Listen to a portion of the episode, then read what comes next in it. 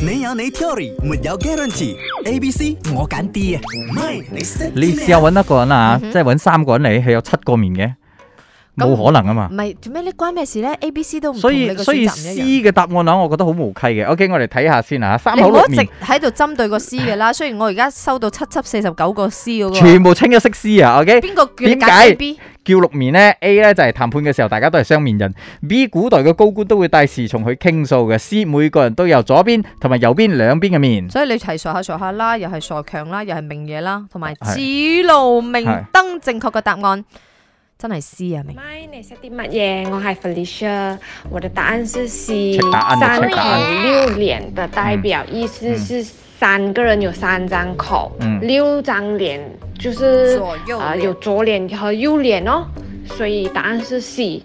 也就是今天最正常的答案啦、啊答案 A 是阿明選了的哦， 就不用選了的。阿明選了，通常都是錯，都是參選的，所以 A 就不用看了咯。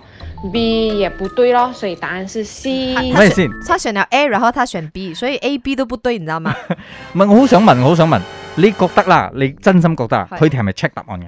唔係噶，即係你個係唔咪 真係日日都有咁犀利嘅人？我？我開始收到第一個 WhatsApp 嘅時候係秒回嘅，即係我哋每我知，因為我揀。咗 A、B 嘛，係啊係啊係咪揀 C 咁咯？後來而家我係收收到所有嘅 WhatsApp 啊哦我。知，因為我揀 A、B 嘛。百分之一百個 percent 都係揀 C。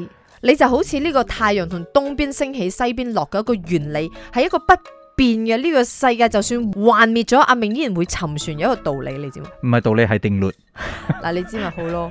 所以下次呢，係真係我死蠢啦！啊你話唔係蠢，唔係呢啲推理噶嘛，唔係常識題嚟噶嘛，呢個係推理題。我個信心係唔會跌嘅，聽日再嚟過。你識啲乜嘢？